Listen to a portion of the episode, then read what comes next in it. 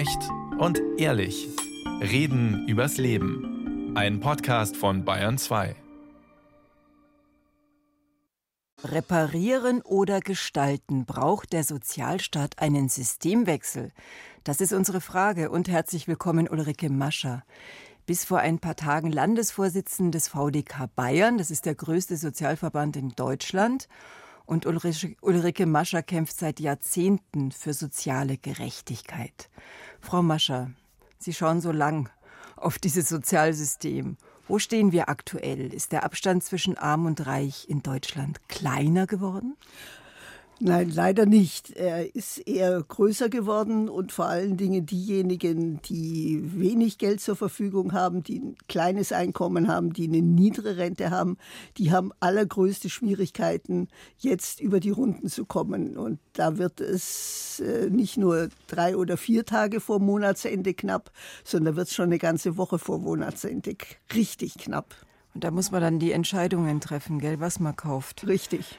Und herzlich willkommen, Professor Marcel Fratscher, Präsident des Deutschen Instituts für Wirtschaftsforschung in Berlin. Ja, was sagt der Mann aus der Wirtschaft? Ist der Reichtum gerecht verteilt 2023 in Deutschland?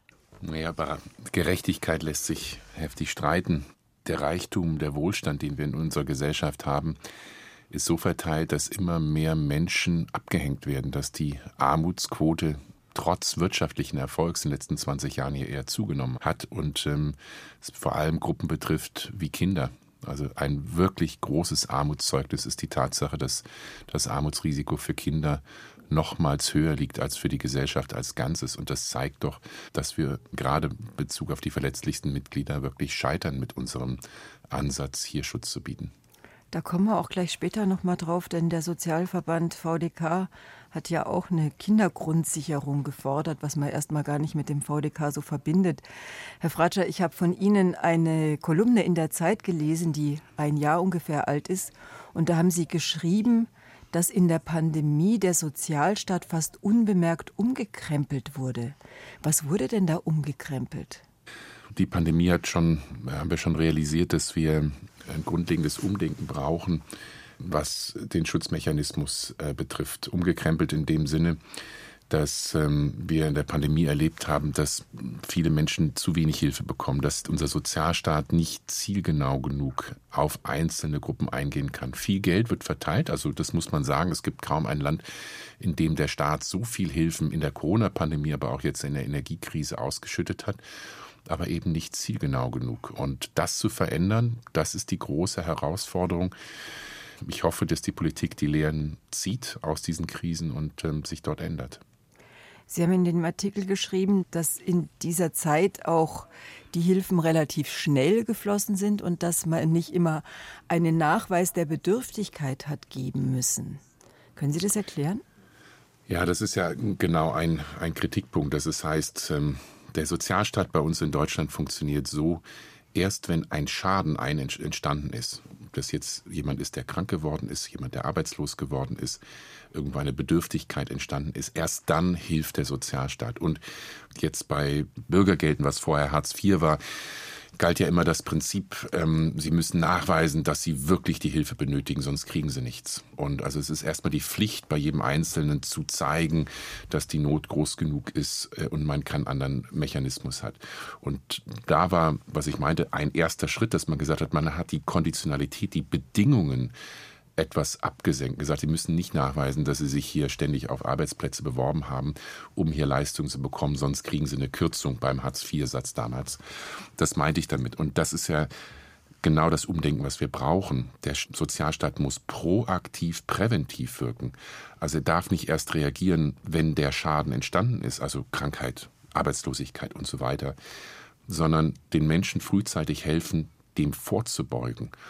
Und auch, und das ist der zweite mir wichtige Punkt, ein Vertrauen den Menschen gegenüber entgegenbringen. Und was mich in der Diskussion auch heute, jetzt beispielsweise über das Bürgergeld oder jetzt über die Kindergrundsicherung sehr stört, ist, dass so die Menschen, die Hilfe benötigen, erstmal unter Generalverdacht stehen. Das heißt, wir müssen erst das mal nachweisen, sonst betrügen die hier. Und das ist, was mich sehr daran stört. Es gibt sicherlich Menschen, die betrügen, ist gar keine Frage, aber die überwältigende Mehrheit der Betroffenen, ob das jetzt beim Bürgergeld ist oder in vielen anderen Dingen, die brauchen diese Hilfen. Und den Menschen das Vertrauen entgegenzubringen, sagen, wir helfen euch bedingungslos und wir vertrauen darauf, dass ihr dieses Geld so nutzt, wie ihr es braucht. Ähm, das ist, glaube ich, sind die zwei großen Veränderungen, die wir brauchen. Wie gesagt, da sehen wir so ganz kleine Schritte, die sind noch zu klein. Aber zumindest sehen wir den Anfang einer solchen Veränderung, die ich mir wünschen würde, dass wir in der Zukunft die, den, auch den Mut haben, den fortzusetzen. Frau Mascher, Sie schauen auf so einen langen Zeitraum. In den 80er Jahren waren Sie Stadträtin in München. In den 90er Jahren waren Sie im Bundestag. 98 dann Staatssekretär im Arbeitsministerium, im Bundesarbeitsministerium unter Riester damals. Dann VDK Karriere als Präsidentin Deutschland, als Landesvorsitzende in Bayern, jetzt Ehrenvorsitzende Bayern und Ehrenpräsidentin vom VDK Deutschland. Wenn Sie jetzt dem Herrn Fratscher so zuhören, pflichten Sie ihm bei? Ja, absolut. Also ich finde es zum Beispiel verheerend, dass bei der Frage, wie können wir Kinder aus der Armut raushelfen, wie können wir Armut auch äh, für die weitere Zukunft der Kinder vermeiden, dass da immer der Verdacht steht, wenn wir den Kindern helfen, kommt es gar nicht bei den Kindern an, sondern die Eltern kaufen damit Zigaretten, sie kaufen Alkohol und sie machen was auch immer damit. Also das finde ich ja, Herr Fratscher hat gesagt, Menschen betrügen. Aber wenn ich mir angucke, was an Steuerhinterziehung, in welchem Umfang das geschieht und wie wenig äh, die Menschen, die das tun, äh, da irgendwie in eine Ecke gestellt werden, aber alleinerziehende Mütter immer im Verdacht stehen, also sie könnten vielleicht äh, damit äh, zum Friseur gehen und sich die Haare schneiden lassen. Es gibt überhaupt keine Untersuchung, im Gegenteil. Also die alleinerziehenden Mütter oder auch die Eltern, die in schwieriger materieller äh, Situation sind, versuchen alles, um ihren Kindern irgendwie noch ein, ein gutes Leben zu schaffen und äh, versorgen sich als allerletzte. Herr Fratscher, gibt es da eigentlich Zahlen? Haben Sie sowas mal erhoben? Wie viel ein in Anführungszeichen Sozialbetrug dem Staat schadet und was das für Beträge sind und was mit Steuerhinterziehung? Es gibt dazu Schätzungen, die sind jetzt nicht von uns, vom DIW Berlin, sondern von anderen. Das sind wirklich Schätzungen und die zeigen, das, was der Staat durch Steuerhinterziehung verliert, ist das 10 bis 100-fache im Vergleich zum Sozialbetrug. Also nochmals, es gibt in allen Gesellschaftsgruppen Menschen, die betrügen. Das betrifft hochvermögende Spitzenverdiener ganz genauso wie Menschen, die soziale Leistung beziehen. Nur man muss eben auch erstens sagen, die allermeisten Menschen, genau wie Frau Mascher das beschreibt, gerade unter denen, die soziale Leistung beziehen, die lieben ihre Kinder ganz genauso wie die, die hohe Einkommen haben, die versuchen für ihre Kinder ganz genauso das Beste zu schaffen und zu ermöglichen. Und ähm, der, das, was an Schaden entsteht, ist durch Steuerhinterziehung sicherlich um ein viel, vielfaches höher als das beim Sozialbetrug. Und äh, es ist interessant und das sagt viel über unsere Gesellschaft aus, dass Steuerhinterziehung eher so als ein Kavaliersdelikt behandelt wird, aber ähm, Sozialbetrug, da wird dann gezeigt, drauf gezeigt und gesagt, deshalb müssen wir Leistungen für alle kürzen. Und wir brauchen ein Lohnabstandsgebot, weil wenn die Arbeit, ne, wenn da nicht genug bei rumkommt, dann werden die Leute sich auf die faule Haut legen. Also diese, dieser Generalverdacht, das ist schon sehr traurig, wie wir mit den bedürftigsten und verletzlichsten Mitgliedern unserer Gesellschaft dort umgehen. Jetzt haben wir unsere Sendung ja genannt, reparieren oder gestalten, braucht der Sozialstaat einen Systemwechsel. Erstmal Frage an Sie beide, braucht er einen Systemwechsel? Also Systemwechsel klingt so äh, nach, also wirklich das unterste äh, nach oben und also ich glaube, wir müssen auf äh, den Erfahrungen und äh, auf der Entwicklung, die wir jetzt also zum Beispiel in der Rentenversicherung äh, mit in vielen Bereichen haben, das müssen wir weiterentwickeln. Das muss teilweise schneller gehen. Es muss auf jeden Fall auch nicht mit einer unendlichen Bürokratie äh, belegt sein, wenn ich äh, höre, wie lange es dauert, bis Wohngeld zum Beispiel ausgezahlt wird, aber die Miete muss jeden Monat bezahlt werden. Äh, wie lange es dauert, bis äh, eine Rehabilitationsleistung oder ein Hilfsmittel genehmigt wird. Also Hilfsmittel heißt dann also nicht irgendeine Tablette, sondern zum Beispiel ein Rollstuhl. Äh, wie lange das dauert, äh, dann kann ich nur sagen, also bitte, das wäre ein, eine wichtige Veränderung, dass äh, es schneller geht, dass es zügiger geht und dass man nicht Lesehilfen braucht, äh, um ein Schreiben von der Rentenversicherung oder seiner Krankenversicherung überhaupt zu verstehen, ob das jetzt genehmigt ist oder nicht oder warum oder weshalb. Also da muss eine Menge passieren diesen Systemwechsel, den würde ich mir sehr wünschen, aber jetzt nicht, dass man das System Rentenversicherung oder das System gesetzliche Krankenversicherung, also die solidarische Finanzierung, hälftig Arbeitgeber, Arbeitnehmer, dass man das umkrempelt. Da sehe ich eigentlich keine Notwendigkeit, sondern ich finde, äh, da hat unser soziales Sicherungssystem sich über viele, viele Jahre wirklich äh, durchaus bewährt. Also schneller, äh, verständlicher, mhm. unbürokratischer. Ja. Und weil Sie gerade bei der Rente sind, noch eine Nachfrage dazu. Wer zahlt alles ein? Ist das richtig so ins Rentensystem? Also es zahlen alle Arbeitnehmer und Arbeitnehmerinnen ein. Ein ganz wichtiges Element in der Rentenversicherung ist sicher die Witwenrente, also die Hinterbliebenenversorgung, weil viele Frauen würden in bittere Armut fallen, wenn sie das nicht hätten. Also ich war da auch äh, lange Zeit sehr viel kritischer und war der Meinung, also Frauen müssen das selbstständig schaffen. Äh, inzwischen weiß ich, äh, dass das noch sehr lange dauern wird, bis sie das selbstständig schaffen können. Herr Fratscher, Systemwechsel, brauchen wir ihn und wenn ja, wie?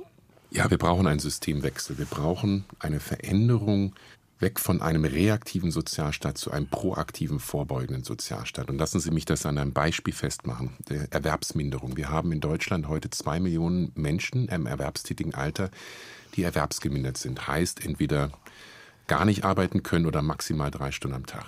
Wir haben nochmal 2,6 Millionen, die jetzt schon über im Ruhestandsalter sind, also die in ihrem Erwerbsleben nicht voll arbeiten konnten, deshalb auch nochmal zusätzliche Gelder durch den Sozialstaat brauchen.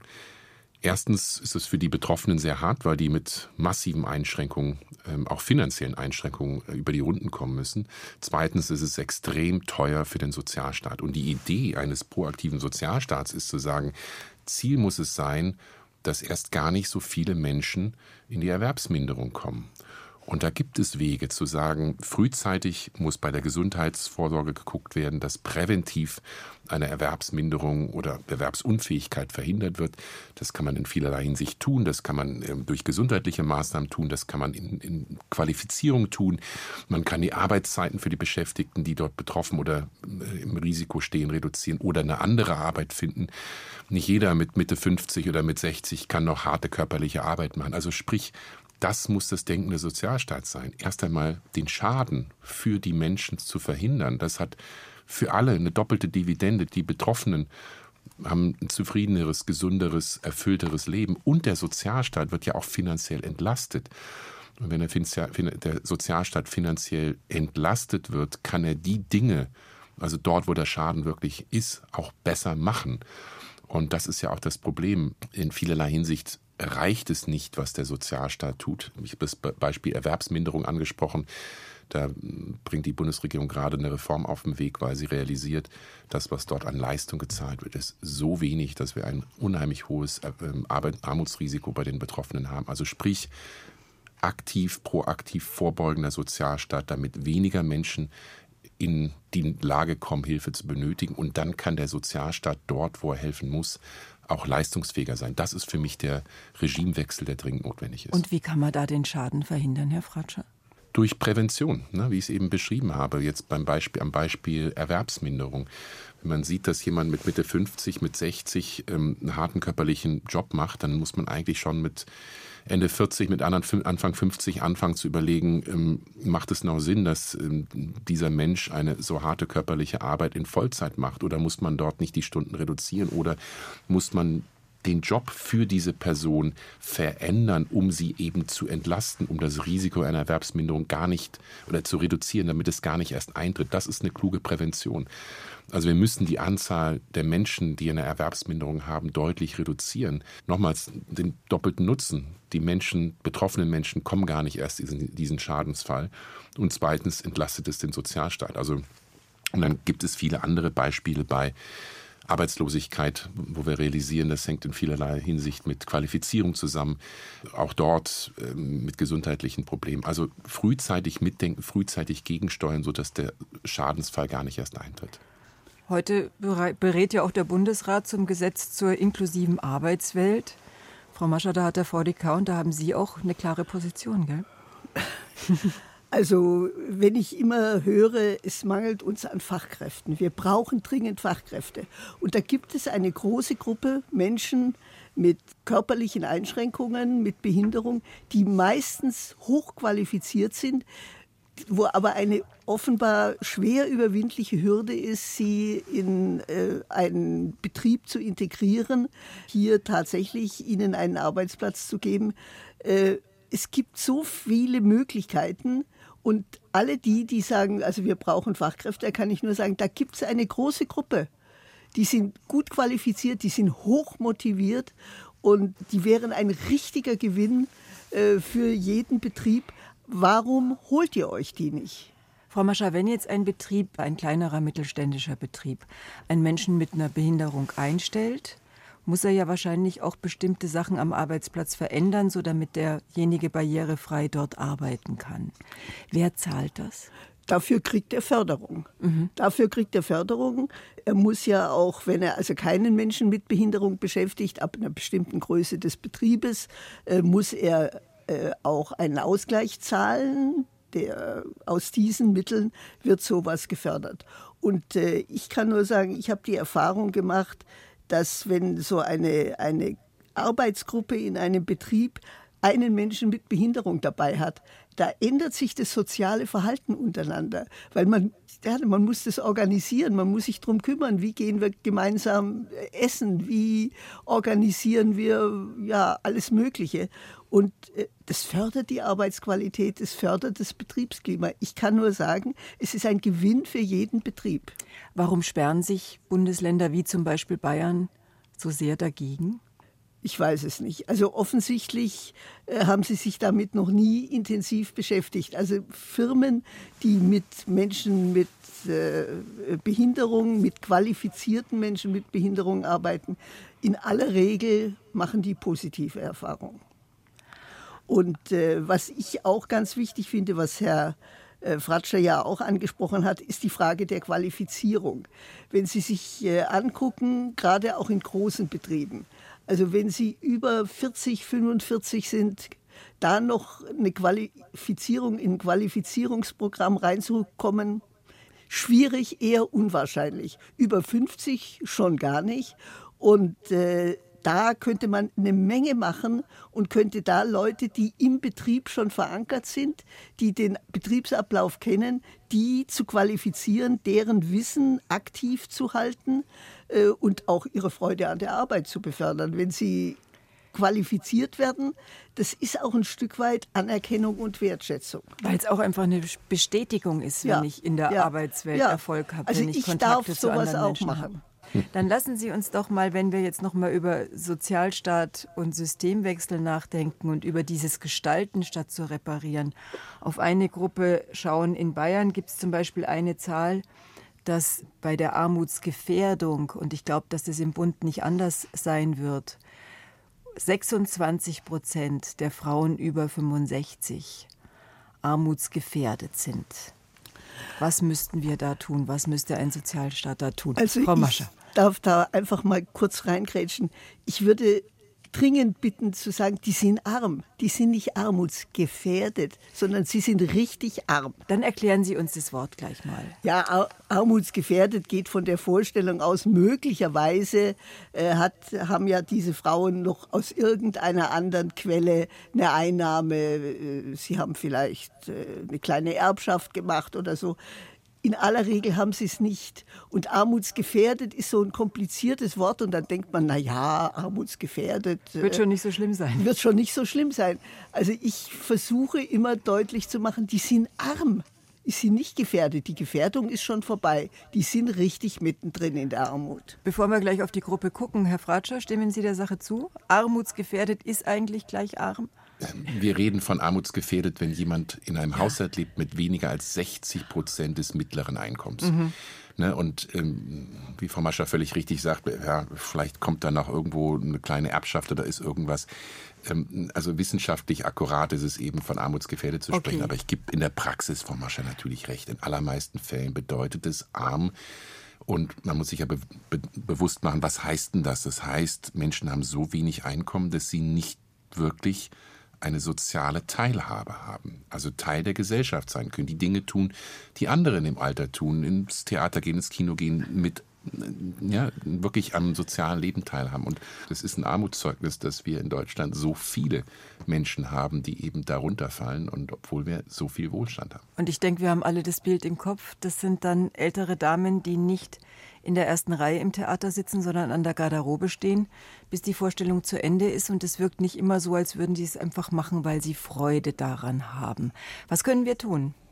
Vorschläge von ja, Ihnen beiden. Auch wenn ich da beginnen darf, also weil wir dazu ähm, die EW Berlin sehr viel arbeiten und gearbeitet haben. Und auch da ist wieder mein Punkt der Prävention. Ähm, wenn man sich anschaut, wieso Frauen in Deutschland so viel stärker vom Armut bedroht sind oder Armut betroffen sind als Männer, dann muss man hingehen und sagen, ähm, wieso haben die so wenig Ansprüche auf Rente erworben? Und dann kommt man dazu, dass der Staat, also wir als Gesellschaft, dass die Unternehmen in kaum einem anderen Land der Welt Frauen so hohe Hürden im Arbeitsmarkt in den Weg legen, wie das bei uns der Fall ist. Das fängt an mit der Bezahlung. Es gibt kaum ein westliches Land, in dem der Gender Pay Gap, Bezahlung zwischen Männern und Frauen, eine so große Lücke aufweist wie bei uns. 18 Prozent pro Stunde für, für, den Stundenlohn verdienen Frauen weniger als Männer. Typische Frauenberufe, wenn man das, ne, wie das genannt wird, Immer wenn Frauen in gewisse Berufsgruppen vordringen, sieht man, dass dort die Löhne fallen oder nicht so stark steigen wie in typischen Männernberufen. Wir haben ein Steuersystem, das völlig antiquiert ist mit dem Ehegattensplitting, das einfach steuerlich massive Anreize setzt für Frauen, nicht zu arbeiten oder wenige Stunden zu haben. Minijobs. Wir haben sieben Millionen Menschen in Minijobs, hauptsächlich oder zu einem großen Teil Frauen. Das sind nicht nur Rentnerinnen und Rentner und Studierende, wie das gerne dargestellt wird, sondern viele im erwerbstätigen Alter. Ähm, wir haben gerade bei der Kinderbetreuung, Kitas, Ganztagsschulen, eine der schlechtesten Infrastrukturen auch in Europa. Also es gibt ganz viele Dinge, bei denen Frauen für den Arbeitsmarkt große Hürden in den Weg gelegt werden. Das heißt, sie erwerben wenig Einkommen, können wenig Ersparnisse aufbauen, erwerben wenig Rentenansprüche. Und und das ist eben einer der Hauptgründe. Also auch da geht es wieder viel um Prävention. Und ähm, auch wir, wir vergeben uns ja als Gesellschaft unglaublich viel wenn wir den Frauen diese die Hürden in den Weg legen. Also wir werden Frau doch alle Mascher, besser dran. Ich würde gerne Frau Mascher wieder mit dazu holen. Und äh, Herr Fratscher, Frau Mascher, dann kommt eben noch die berühmte Care-Arbeit ins Spiel. Ne? Das heißt, ja. sich um die alten Schwiegereltern, Eltern, um die Kinder kümmern. Manchmal, wenn man Pech hat, auch noch gerade alles gleichzeitig. Das heißt, in der Zeit bleibt es nach wie vor? Also das ist einfach, diese Arbeitsverteilung ist völlig selbstverständlich. Also das ist jetzt bei Jüngeren, äh, wird es möglicherweise mal thematisiert. Und äh, ja, also mein Mann macht auch was im Haushalt. Aber wenn man dann genau hinguckt, was es ist, es ist natürlich nur ein Bruchteil dessen, was die Frauen machen dadurch, äh, sie verdienen weniger und sie haben dann im Alter einfach weniger Geld zur Verfügung. Und man muss sich einfach auch im Klaren sein, also eine Ehe und auch eine gute Partnerschaft ist keine Altersversorgung. Das kann man gar nicht oft genug sagen. Wenn wir jetzt die letzten zweieinhalb Minuten dafür verwenden, eine Frage an Sie beide. Stellen Sie sich vor, Sie würden einen der verantwortlichen Minister oder Ministerinnen zum Abendessen einladen, um einen schlauen Satz mitzugeben. Erstens wen und zweitens, was würden Sie ihm sagen? Herr Fratscher, wollen Sie anfangen? Sie sitzen in Berlin. Ich würde den Bundesfinanzminister gerne treffen und würde ihm sagen, ähm, ja, Geld ist knapp, gar keine Frage, aber denken Sie nicht immer in der Form von Schulden, sondern denken Sie in der Form von Vermögen und von gesellschaftlichen Vermögen. Das Beste, was eine Gesellschaft tun kann, das Beste, was eine Bundesregierung tun kann, ist, in seine Menschen zu investieren. Das erfordert mehr Investitionen in ein gutes Bildungssystem, Ausbildungssystem. Es erfordert auch gute Investitionen in ein funktionierendes Sozialsystem. Denn nur wenn Menschen gut versorgt sind, eine soziale Sicherheit haben, können sie auch einen auch wirtschaftlich wertvollen Beitrag für die Gesellschaft leisten. Und das sollten wir uns zu Herzen nehmen. Wir sollten mehr in die Menschen investieren und äh, das muss die oberste Priorität sein. Danke, Herr Fratscher. Frau Mascher, mit wem wollen Sie Abendessen und was sagen Sie ihm? Oder ihr? Also im Zweifelsfall muss man immer mit dem Finanzminister zu Abendessen. Ähm, Aber ich würde also das Augenmerk vor allen Dingen darauf richten, Qualifizierung, Qualifizierung. Also das fängt an, dass Kinder äh, in die, in die Kita müssen, um unter Kindern zum Beispiel die deutsche Sprache gut zu lernen. Äh, es geht weiter, dass wir in der Schule eine gute Betreuung und eine individuelle Unterstützung haben, damit Kinder einen ordentlichen Schulabschluss haben. Ich finde es einen Skandal, dass immer noch Kinder die Schule verlassen ohne einen Abschluss. Äh, und wenn sie keinen Abschluss haben, dann wird es mit irgendeiner beruflichen Ausbildung schwierig und die Folgen sind dann die nächsten 40 Jahre äh, in dem Leben genau ablesbar. Also Qualifizierung, äh, Förderung von Kindern und, äh, und Jugendlichen. Und äh, also, dass ein Kind ohne einen Abschluss die Schule verlässt, das darf es in Deutschland nicht geben. Ich bedanke mich ganz herzlich bei Ulrike Mascher vom VDK. Und ich bedanke mich ganz herzlich bei Professor Marcel Fratscher, Präsident des Deutschen Instituts für Wirtschaftsforschung. Ich kümmere mich um das Abendessen. Wünsche Dankeschön. viel Erfolg dann und gebe zurück nach drüben.